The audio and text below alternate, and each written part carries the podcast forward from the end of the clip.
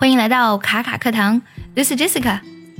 五二零这一天呢，俗称 Network Valentine's Day，网络情人节。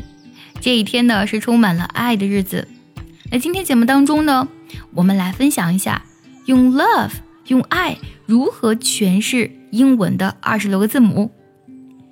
接下来呢，我们来听一下这二十六个字母里蕴含的关于爱的含义。想要专项练习本期节目，并且和小伙伴们在群里一起练习口语，可以微信搜索“卡卡课堂”，加入早餐英语的会员课程哦。A. Accept. 接受，B. Believe. 相信，C. Care. 关心，D. Digest. 理解，E. Enjoy. 享受，F. Freedom. 自由。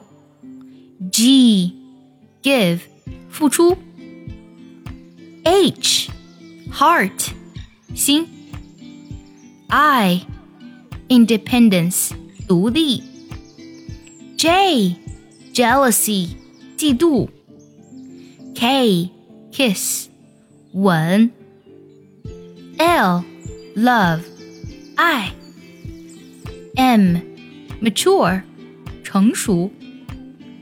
N natural 自然的，O observe 观察，P protect 保护，Q quarter 宽恕，R receive 接收，S share 分享，T try 尝试，U understand 明白，v vow 誓言，w willingness 愿意，x expression 表达，y yield 退让，z zest 热情。